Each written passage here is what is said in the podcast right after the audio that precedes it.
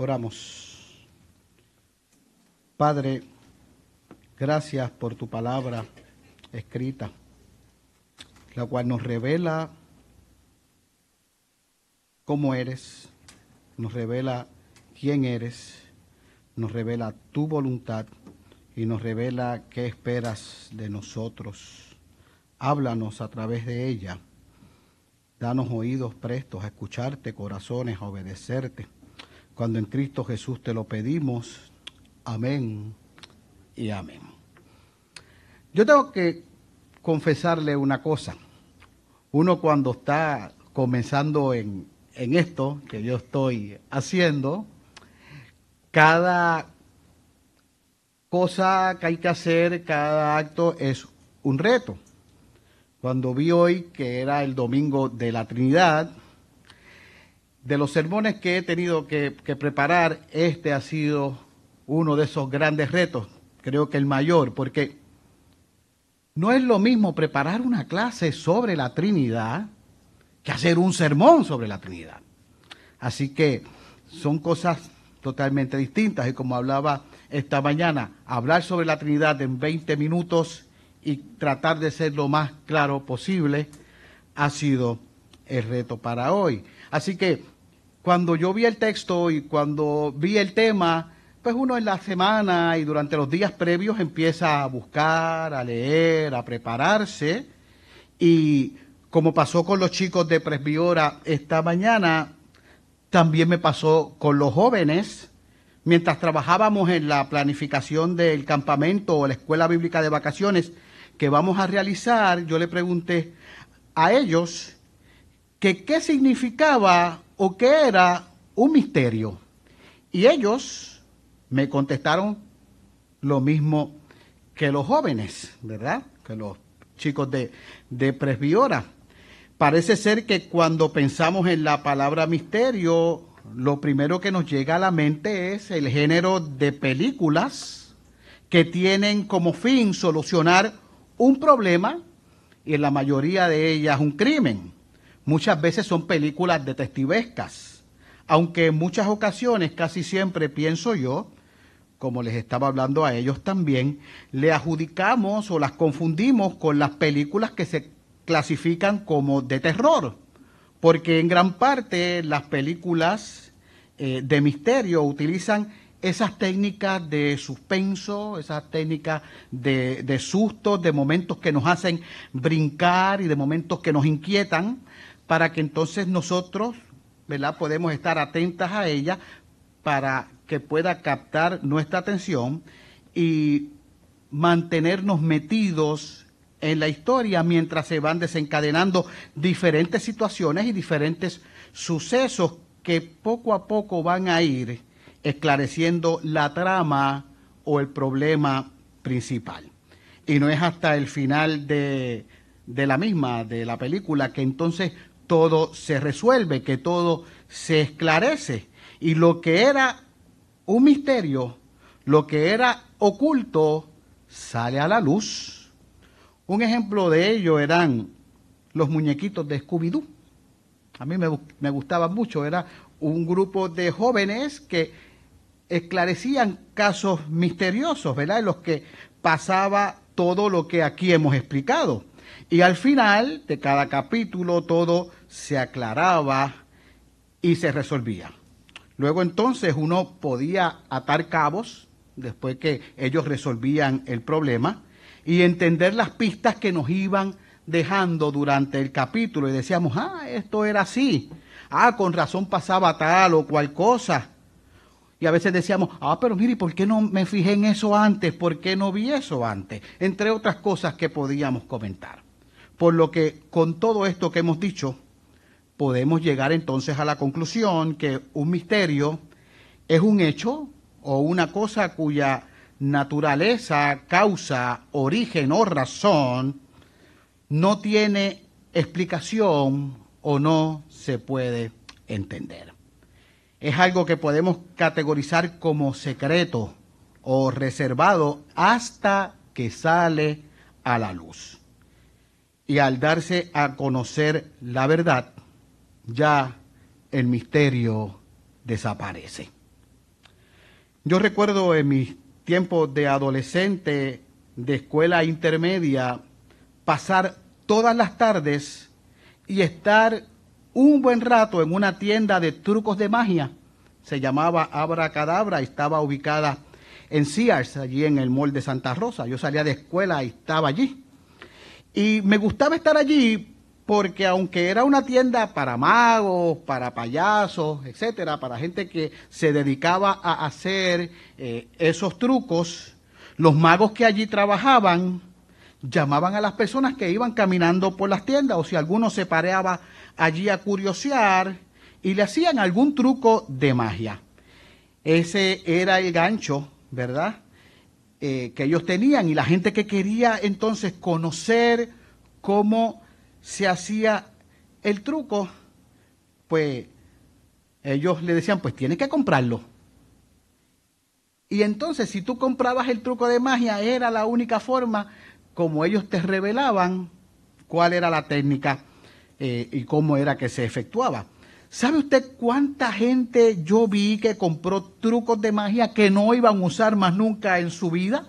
O porque no tenían el talento, o porque no tenían la habilidad para ejecutarlo, pero sí lo pagaban solo para saber cómo se hacía, solo para resolver el misterio.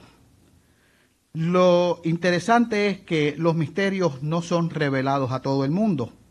En las películas y en, los muñequitos de, de Scooby-Doo, como dije anteriormente, cuando se revelaba el misterio solamente estaban presentes las personas que estaban involucradas en la, en la situación, ¿verdad? En, en, la, nosotros, ¿verdad? Si vemos la película como espectadores, sí conocemos el misterio que vemos en la película, pero si una persona no ve la película, por más que tú se lo expliques, no va a, a conocer la revelación del misterio, igual que en la, en la tienda de magia. Si querías conocer el misterio, tenía que pagarlo. Si no lo pagaba, el misterio no se revelaba. Así que el misterio casi siempre no se revela para todo el mundo. En nuestro contexto cristiano, es decir, en lo que tiene que ver con los aspectos de la fe, cuando hablamos de misterio, nos decía un profesor en el seminario, mientras discutíamos sobre este tema, en su libro Paseo por temas de teología, definía el misterio como algo que es usado para referirse a las verdades necesarias para la salvación. Los misterios son verdades necesarias que deben ser conocidas, pues son parte del plan de salvación de Dios. Y como nosotros por nuestra cuenta no podemos ni conocer ni comprender a Dios, pues Dios es incomprensible. Me recuerda eso los chistes de un programa que se llamaba Bienvenido, que decía incomprensible. Ojo con esto.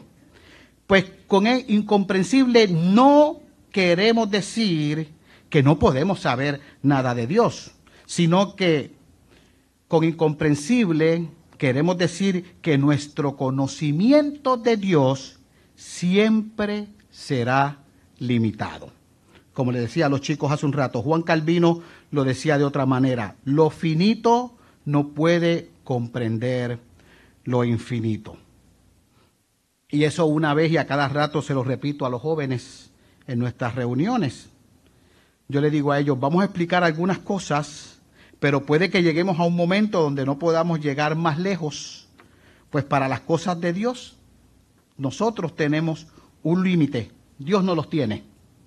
Les digo, es como tratar de meter todo el agua del planeta en una paila de pintura, como jugar con un cubito, como le dije a ellos, de playa para hacer un castigo y querer, tener, y querer echar allí toda la arena que hay. No se puede. Tenemos un límite. Y cuando llegamos a ese límite, no hay más que podamos hacer. Lo oculto de Dios se le deja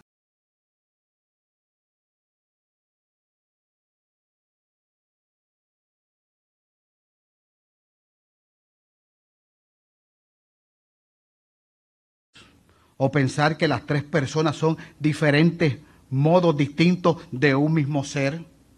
o pensar que solo el Padre es el verdadero Dios, o pensar que el Espíritu Santo no es una persona, sino como pueden decir por ahí, que es la fuerza del Padre, entre otras cosas.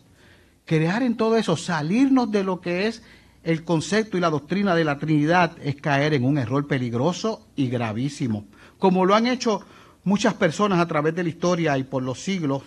Hemos visto que la Iglesia ha tenido que contrarrestar y aclarar estas herejías a través de los credos. Como dijo el pastor hace un rato, exhortó a los niños que se aprendan el credo. No es nada más, creo en un solo Dios, creo en el Padre, en el Hijo, en el Espíritu Santo. A través de los credos y los concilios han tenido que batallar contra todas las herejías de la historia. Y créanme que ha habido muchas maneras por muchas personas de tratar de ilustrar esta gran verdad para que la entendamos. Se han usado muchos ejemplos, se han usado el ejemplo del huevo, el ejemplo del agua, el ejemplo del triángulo, de eso podemos hablar en otro día, el ejemplo del trébol. Y créanme que yo me vi tentado a usar alguna ilustración para los chicos, pero me aguanté, porque como ya dijimos, todo lo que pensamos de manera natural se queda corto con lo que queremos ilustrar. Y el problema es que con cualquier ilustración, podemos aclarar algún punto, y eso es válido, podemos aclarar alguna idea, pero sin darnos cuenta podemos también caer en la herejía, podemos caer en la mala enseñanza y podemos caer en la falsa doctrina. Entonces, ¿cómo podemos confiar y descansar en lo que creemos y, en que lo que creemos y afirmamos es correcto? En el pasaje de hoy, Jesús les habla a sus discípulos. En los versos anteriores, de los que leímos, Jesús está despidiéndose de sus discípulos. Y Jesús les dice que Él volverá al Padre, que Él volverá a quien lo envió. Y eso causa tristeza en los discípulos. Pero Jesús también, conociéndolos y viendo que hay tristeza, les dice que no los dejará solos, que Él les había prometido que enviaría otro consolador. Incluso Jesús le dice que les conviene que Él se vaya porque si no se va, el consolador no viene. Pero si Jesús se va, lo enviará. Y aunque Jesús todavía tenía muchas cosas que decirle, como comienza el pasaje, ellos en ese momento no las podían sobrellevar. Hasta ese momento ya Jesús le había hablado de la cruz, pero los discípulos no habían logrado entender.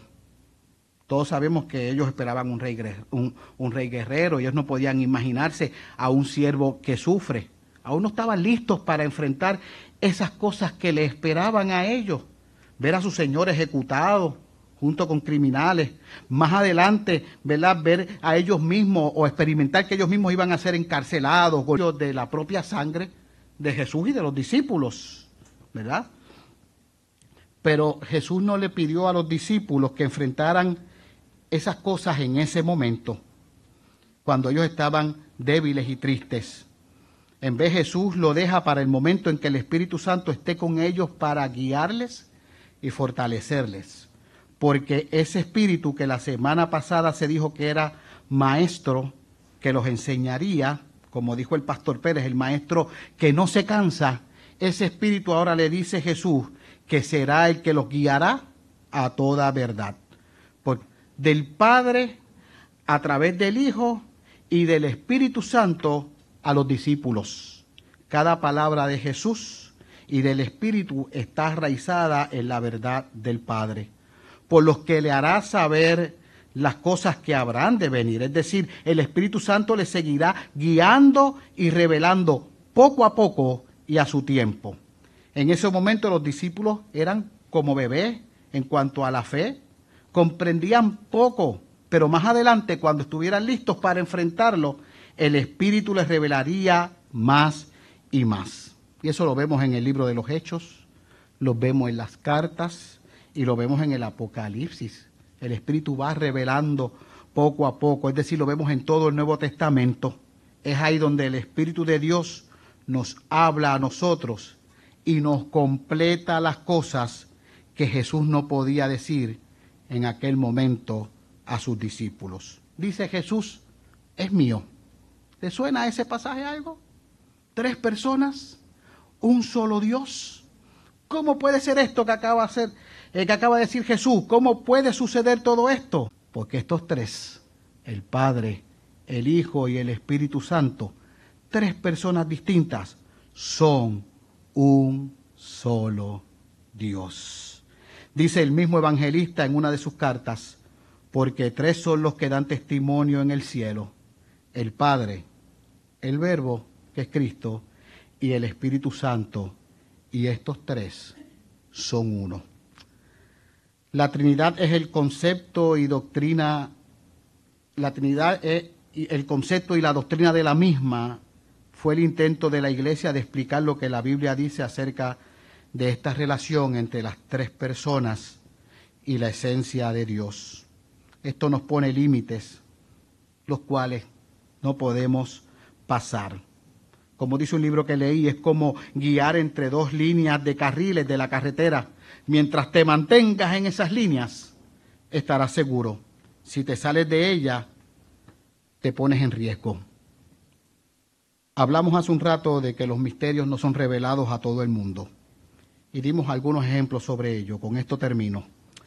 Recuerdo que en un verano, en una clase de seminario, el profesor nos hablaba sobre el tema de la Trinidad y la relación entre las tres personas y todo lo que hemos hablado hoy aquí.